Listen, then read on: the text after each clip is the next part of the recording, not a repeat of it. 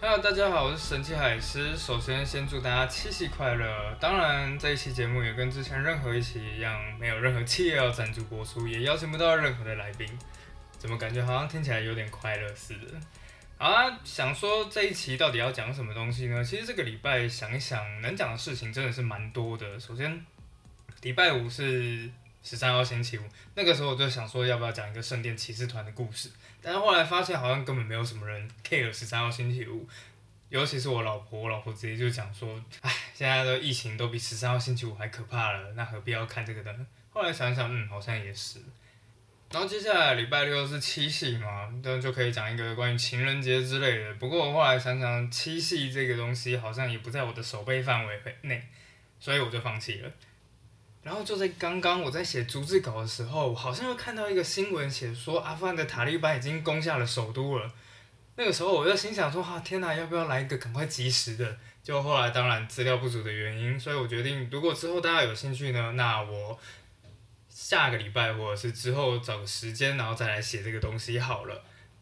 总而言之，在经过各种挣扎呢，最后我终于决定了，反正现在是鬼月嘛，那就花几个礼拜的时间来写鬼月特辑好了。不过其实一刚开始要写鬼这种事情，其实我还是蛮挣扎的，因为偷偷告诉各位一个小小的秘密，其实我本人呢很怕鬼。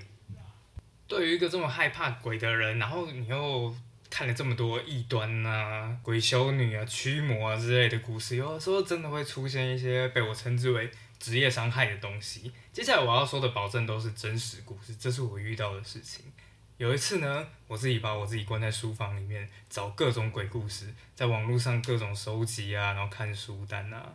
那一天我看到的真的是很可怕的鬼故事。反正整个故事的结论就是，没事千万不要看自己桌子底下或者床底下的东西。就在我这样找啊找啊写啊写的，不知不觉时间已经到达了半夜了。而就在午夜过后没多久，突然间有种奇怪的事情发生了。我突然间觉得我背后有一点凉凉的。一刚开始我真的还尝试安慰我自己说，这真的是我想太多了，这只是幻觉而已。那个时候我所有的神经全部竖在我的背后，我就仔细去感受。突然间发现这不是幻觉，这背后真的凉凉的。天哪，这到底是怎样啊？我缓缓的转过头去，慢慢的、慢慢的看向了我的椅背后方。哦靠北，我洗脸的毛巾放在椅背上啦。但说来说去，鬼故事之所以还是非常吸引我的一个原因，就是因为当你真的去研究之后，你会发现，与其说吓死你的是那些鬼故事。不如说，真正恐怖的其实是鬼故事后面人性的那个部分，而我要说的女巫猎杀的历史就是其中之一。当你放眼整段女巫猎杀的历史，你就会发现这段故事基本上具有所有群众疯狂的基本要素，包括被无限崇高化的理念或正义，或者是为现在社会的所有问题找到一个简单的替罪羔羊。接着就把弱势的某一个人或群体丑化成魔鬼，或是被魔鬼诱惑的人，接下来就可以轻而易举的对那个人施暴。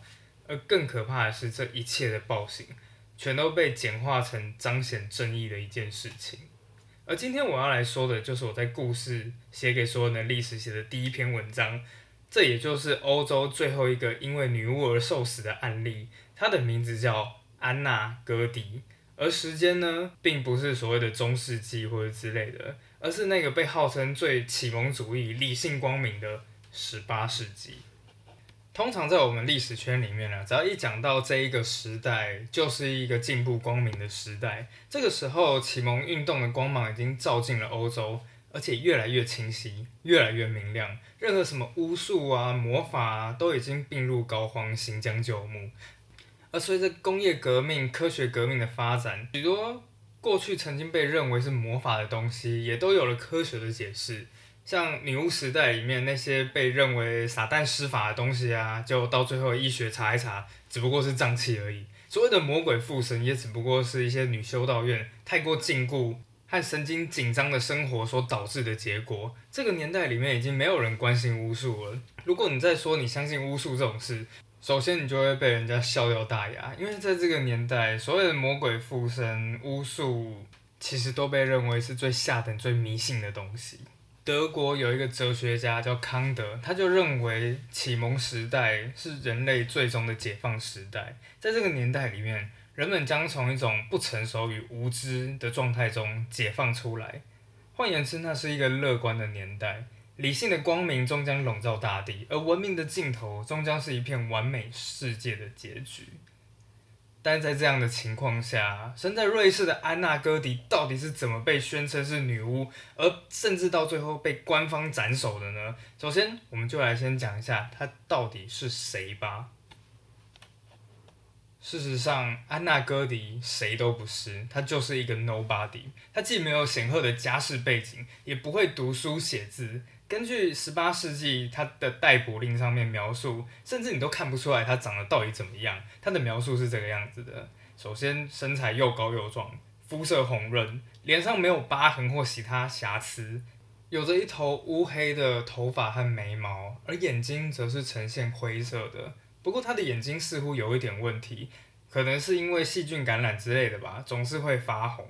在之后的判决，这是一个非常重要的关键，就是因为安娜·戈迪她眼睛发红的这个特征，她就被指控具有撒旦的邪恶之眼。不过不管怎么说，其实从这个逮捕令来说，你也看不出来她到底是好看还是不好看。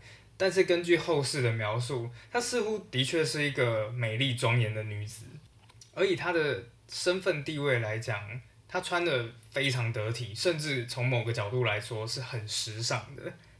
在我们这年代，人家会说人正真好。不过，这个描述似乎就没办法描述在安娜·戈迪的身上，因为她的人生实在是有点悲惨。早在这个事件发生之前二十年，她就已经在某位牧师家里面担任女佣，原本担任的好好的，但是突然间，她秘密的生下了一个孩子。不幸的是，这个孩子才第一天，他就窒息夭折了。当然，所有人都在找孩子的父亲是谁。然而，因为孩子的父亲早就已经出国当瑞士雇佣兵了，所以这位年轻的妈妈安娜马上就被铐上手铐，并被判处六年的监禁。不过，那个时候的监禁其实不像是现在真的进入了监牢，顶多就是居家隔离这种概念。当然，这种监禁也没有很严格。有一次，安娜找到了个机会，马上就这样逃走了。之后，她辗转流落到现在这一个城市里面。这个城镇叫做格阿鲁斯，不过他一刚开始没有在他最后的那一个雇主家里面工作，而是在另外一个士绅家里。但是当然很倒霉的那个士绅家里的少爷又看上他了，之后两个人当然就发展出了一些情愫，不知不觉的这个安娜戈迪又怀孕了。不过跟第一次怀孕不一样的点是，这一次的爸爸非常的明确，就是那个士绅家里。小安娜·戈迪十一岁的小少爷，很快事情就败露了。不过对安娜·戈迪来说，也许他还怀抱着一丝希望，因为男方他其实是想要负责的，但由于两者之间的社会差异实在太大了，因此无论男方怎么样努力争取，他们两个都不可能会结婚。之后孩子一生下来之后，当然马上也被送走了。至于这位私生子的下落，当然也就是个永远的谜了。事实上，在两百年之后，曾经有人想要把安娜·戈迪的故事拍成影片。之后，这名饰演安娜·戈迪的女演员是这样子评价她的：在那个时代里面，她是一位非常坚强的女性。她因为谋杀儿童罪而被判刑，然后受到侮辱，又被驱逐出境。她的恋爱之路非常不顺，在生下第二个私生子之后，又不准留下。但是安娜·戈迪拒绝向命运低头，她一次又一次的重新站起来，继续向前迈进。终于天无绝人之路，安娜·戈迪真的幸运了，进入了当地最有名望的家族——楚迪家族，而且进去里面当女佣，并且在经过长时间养成的信任之下，她竟然获得了照顾家族里小孩的殊荣。安娜·戈迪这个时候的命运看起来终于要雨过天晴了。然而，照顾有钱人家小孩的这个工作虽然很荣耀，但事实上也暗藏着危机。就在这种日子过了一年左右，有一天，家人突然发现这个主人家八岁的小女孩在喝的牛奶、吃的面包里面都接二连三的发现了银针。而这个时候，家族成员不约而同的开始把矛头指向最大的嫌疑人安娜·戈迪。这个时候，家里其他的仆人甚至都还指证莉莉的出来说：“哎呀，就在前几天，我才看到安娜和那小女儿才发生了一场争吵。”最后，谣言越传越凶。当然，安娜对这一切的指控是坚决否认的。她。告诉所有的家族成员，这一定是有其他仆人觊觎她在家族里面的地位，所以呢，在牛奶里面放银针，好陷害她。但这根本没有用，在主人的一声令下，安娜马上被扫地出门，被迫离开雇主的房子。当时，安娜所有的财物、所有的存款，全部都在雇主的房子里面，来不及拿走。幸好一名金属匠 Steinmüller，就是等一下我只会讲他是金属匠。好心收留了他。不过接下来在这几天之内，安娜尝试去找了所有州政府还有法院，想要寻求属于她的正义。但是当然，所有的政府和法院高层都是对方家族的人。而安娜在意识到经过不管她大哭大闹或苦苦哀求都没有任何效果之后，安娜当然选择了一个最自然而然的一条办法：威胁。听到这边，大家就会觉得很奇怪啦。作为一个女佣，安娜到底是用什么办法来威胁她的雇主呢？当然，这个情节其实也蛮好猜到的。他们俩有奸情。安娜对她的雇主楚迪医生说：“如果他胆敢开除他，他就会把这一切全部公诸于世。”在当时通奸有罪的苏黎世里面。即使他到最后被宣判无罪，基本上也等同于就是被宣判了任何政治前途的事情。他将再也无法担任任何公职。被女仆威胁的时候，苦恼的主人陷入了沉重的泥沼里面。渐渐的，一条杀机开始浮现在主人的心中。当然，作为社会的精英分子，楚迪医生杀人，尤其是杀一个女仆，是不需要用到刀子的。身为当地士绅，他有更好用的武器。法律，楚迪医生动用了他在司法界的关系，想尽办法要为这个女仆安置一个罪名，而且这个罪名必须要够大到足够让她消失，监狱流放都不会是一个选项，必须要死刑。在终于确定了罪名之后，楚迪医生的同僚问他：“你确定要这么做吗？”楚迪医生只回答：“没有其他办法了。”几天之后，安娜就收到了传票，罪名是女巫。不过，事实上，女巫猎杀是起源在三个世纪以前，也就是十五世纪的时代。这一切都起源于一个无人能解释的改变。事情大概发生在一四二零年，在现在阿尔卑斯山西部一个高山的山谷里面，逐渐开始遭遇到了一些恶劣的天气变化，天气突然间变得非常非常的严寒，而从这个地方开始，寒冷整个逐渐蔓延到整个欧洲。霜冻和冰雪的时间越来越长，而整个原本就是冰封的冰川也开始逐渐增加，甚至到最后连夏季都开始显得非常寒冷。大面积的冰冻当然随后导致的就是收成困难，大批大批的人逐渐饿死，人民的温饱几乎已经来到了崩溃的边缘。而这个时候，当然人们很正常就会开始问起自己一个问题：到底为什么会出现这样的现象？当然，从现在的科技可以告诉我们，因为在那个时代，正是所谓的小冰河期开始的年代。在历史里面，小冰河期是大概在十五世纪，一直一波接着一波，一直蔓延到十九、二十世纪。所以这就是为什么我们在二十世纪初的台湾，有的时候还能看见下雪这样子的现象。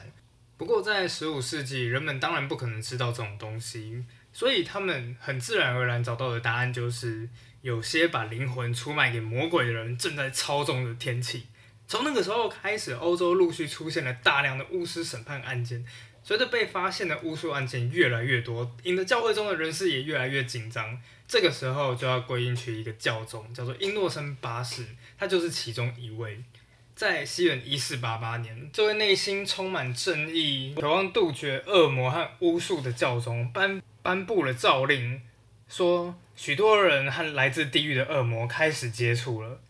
最近，我们听到了，在德国北部的许多地区，许多男女不愿自己得救，背弃了天主教信仰，通过他们的咒语、咒术毁坏财产。为了不让罪大恶极的邪恶继续玷污人间，我在这边呼吁欧洲各国挺身而出，拯救如今岌岌可危的基督宗教。当这时教宗的诏令一下，人们开始发现，原来巫术魔鬼是真实存在的。因此，从这个时候开始，历史上的女巫猎杀也开始正式展开。在之后的二十年间，德意志地区、法兰西各城镇都发生了烧女巫事件。意大利科莫这个城镇，一口气就以巫术之名出死了一千多人。而其中一个特别有名，也特别值得拿来探讨的一个残酷案件，就是英国的沃博瓦女巫们。这起案件发生在英国女王伊丽莎白一世左右的那一个年代里面。故事说的是这个地区的里面的一个地主，这个地主的女儿呢，当然每天就是闲来无事，每天就是看着巫术的案件，然后脑袋想着各式各样可能自己被迫害、被施法的各样情节。事情的发生就在有一次，女儿经过了一个残破的家门前，里面住着一位年老贫穷的老婆婆。当这位小女孩经过时，年老的三缪妈妈刚好坐在门前打毛线，头上戴着一顶黑色的帽子，而且在小女孩经过的时候，不经意的抬起头来看了一下她。也不知道是因为什么样的原因，就在两人四目相对的一瞬间，这位小女孩突然间感受到一阵疼痛。而从那天开始，只要一有机会，这个小女孩就跟姐妹和身边的人不断的说自己一定是被三缪妈妈诅咒了。而其他的孩子一传十，十传百，越来越多的人听信这件事情，而且在经过那位老女人的眼前时，就会因为恐惧而感受到同样的情况。这件事情很快就传到了地主的耳朵里面。当时，这位非常虔诚，但是也不会比女儿聪明多少的这位贵族，立刻就相信了所有的故事。接下来开始不断的跟他自己的老婆讨论要怎么样让这名女巫绳之以法。受到鼓动的孩子们更加放纵自己的幻想，接下来甚至编造出一整个完整的恶魔主角，像是三缪妈妈他们召唤了什么的恶魔，恶魔叫什么名字。而当小孩被施法的时候，小孩又会出现怎样的症状？接下来，这位地主深受这些故事迷惑，为了彰显他所谓的正义，终于这位地主决定要做出一些反抗。接下来，砰的一声，地主冲到了这位三秒妈妈的屋子里面。强行将这位年老的老妇人给拖出屋子。这个时候呢，地主的太太还有他的女儿们都已经站在屋外等好了，手里拿着长长的针，准备要刺这位女巫，看伤口她会不会流血。在众人的围观注视下，老太太的帽子被扯下，而她甚至连灰色的头发都被揪了下来。在这一阵混乱之中，这名可怜的老太太气愤大声诅咒在场的人。然而，她的咒骂却刚好成为铁证。很快的，老太太就被逮捕了，他们一家也都跟着被送进了监狱里面。之后，法官开始审理案件，地主家的所有人异口同声的指控这位三缪妈妈全家人的罪行。三缪一家被严刑拷打，终于在挨不住疼痛的三缪妈妈主动承认自己是女巫，她也承认自己对那些年轻的姑娘们下咒，也承认自己诅咒地主还有他的夫人，让他死亡。最后，一五九三年四月七日，这位三缪妈妈和她的全家人一起被巫师的罪名处决。在整个女巫猎杀风暴的两三百年里面，其实到处都会出现这种有钱有势的阶级，突然出面指控像老婆婆这种社会边缘人，而城镇里的所有人也跟着把他们周遭遭遇到的所有不顺，全都赖到这位可怜的替罪羔羊身上。在经过适当的严刑拷打还有审问之后，像这种老婆婆啊，终于承认自己是个女巫，接着就被烧死的案例。然而，这个女巫猎杀风暴其实也是将近一两百年前的事情了。在安娜戈迪的十八世纪里面，人们早就不该再相信巫术的存在啦。然而，事实上一件很悲哀的事情是，历史学家一直都自以为了解十八世纪，但却从来没有指出过这个时代有一个主要的特征，那就是随着知识分子和读书阶层变得越理性、越有教养。而同一时间，广大的底层就越是显得封闭和黑暗。这其实有点像是我们这一个年代，不同阶层、不同信仰的人，其实，在我们这年代里面，也并没有因为知识啊、科技普及，就变得比较了解彼此。完全相反。这个时代反而因为科技造成了越来越多的同温层，而且同温层之间还越来越厚。在当时的瑞士，其实也就是一个这样子的情况。当时的瑞士并不是民主国家，而是封建社会。在整个国家里面，各地方自成派系，少数的家族在这一些地方里面完全就是神大王，甚至拥有绝对的权利。安娜·戈迪的雇主楚迪家族就是一个这样子的家族。因此，就在安娜离开这个家庭一个月之后，主人突然宣称他们宝贝的小女儿病倒了。他不断的发作癫痫，而且还接连的吐出一些奇怪的银针，甚至还有其他尖锐的金属物品。小孩的症状让医生出身的这一位主人都完全无法治愈。不过听到这里，我也觉得很奇怪啊，因为在按照正常的情况下。主人不是应该要访遍各国的名医或者之类，就为了要去救这个小女孩吗？但是并没有，相反的，这个主人反而是指责，因为这一位被解雇的安娜心怀不轨，所以干脆施法，然后诅咒了这个孩子。因此，在一七八二年一月，瑞士地方政府发布通缉令，一个月后就把安娜·戈迪逮捕了。为了安娜的案件，苏黎世地方法院不眠不休地研究两个世纪前的女巫审判，包括。怎么审问的技巧、定罪的方法，接下来家族成员也接二连三的出来指证，说这些小女孩吐出了这些针，就是被施了魔法的食物中长出来的。很多历史学家在看到这一页的时候，完全不可思议，因为那个时代的医术其实已经蛮发达的。但是问题是，为什么会相信这样子的说法呢？当然，其实就是因为这位地方望族早就已经买通了法官、法庭的证人，还有作证的医生。在被逮捕之后，这位可怜的安娜·格里受了很多折磨。这个根本目不识丁的女人，夜以继夜的被村中的宗教还有政治领袖接连的盘问。她想睡，但是睡不着。不过她仍然坚持自己的清白，因此。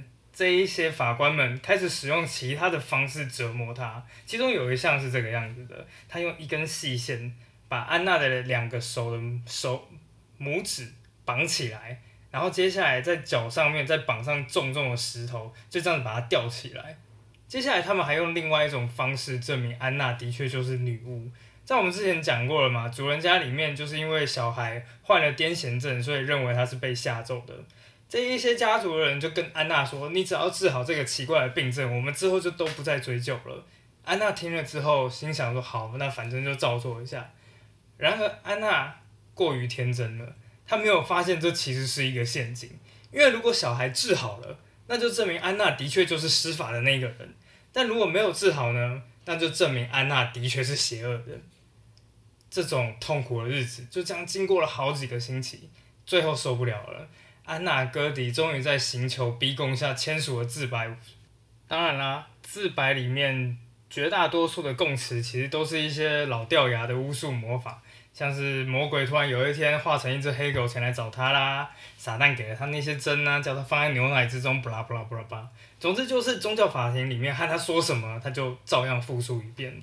之后当然很满意的法官们停止了折磨。不过，当折磨停止之后，他马上又立刻翻案，然后将所有的自白全部撤销。这下一切又回到原点。法官在愤怒之下对安娜施加了更严酷的刑罚。而在另外一方面，其实对安娜来讲更加难过的事情是，曾经有少数一些对安娜施予援手的人也接连的遭到迫害。其中有一名就是那位当年收留他的这个金匠史坦穆勒。在安娜刚被主人家赶出去的时候，就是这位史坦穆勒收留了她。但随着安娜以女巫的罪名被捕入狱，这位金匠也随即遭到严刑的拷打。最后，金匠受不了了，在监狱里面的某一天，他脱下自己身上所有的衣服，接着把衣服绑在铁窗上面，就这样子活生生的勒死了自己。当他的遗体被发现之后，就被随便埋在附近的小土堆中。但为了彰显正义，监狱的官员把遗体的右手砍了下来。接着把他钉在绞刑架上。不过金匠的家人并没有为此掉下任何一滴眼泪，反而宣称这是因为他受不了内心良心的谴责，正是作为他有罪的证明。因此作为惩罚，宗教法庭顺便没收了他的全部财产。当然，这个消息也随后传到了安娜的耳中。我们当然没有办法知道安娜在知道好友的死讯之后心情到底如何，因为没有任何的只字片语留下。然而，在法官告知他死讯之后，他沉默了好一阵子，像是经过一个月、一年、一辈子，最后他终于开口：“我认罪，并请求上帝的宽恕。”一七八二年六月六日。当地的委员会在经过激烈的投票中，终于做出判决，其中三十二票赞成死刑，而三十票反对。裁决已定，安娜·戈底被迅速处决，他的尸体被随便埋在一个绞刑架下面。之后，那个地方望族的家族成员还在刑场发表了一篇布道，讲述着上帝对罪人的公义和惩罚。最后，还为证明所谓堕落的有罪妇女祈求上帝的怜悯。之后，男主人甚至还偷偷的向公家机关私下索取了一张证明书，说明他从来没有见过安娜·戈迪任何一面。不过，当然，也许在冥冥之中自有报应吧。这个望族的好日子也没有过多长，因为在接下来的几年里面，怪事接二连三的发生在这个家庭里面。他们先是生了三个小婴儿，但是都在一周内接连过世。而在几年里面，几乎所有参与审判的这个家族成员呢？也都接连过世了。主人公楚迪医生在一七九九年参与了瑞士抵抗拿破仑的战争，而当然失败了。他被整个监禁起来，不到一年就过世了。而这个家族的血脉又撑了大概半个世纪，五十年左右。一八五一年，这个家族最后一个子孙在美国纽约以酒鬼的身份去世。这是安娜·戈迪的复仇吗？或者是也许就是真的是那一句话呢？天理循环，报应不爽。那我们就都无从知道了。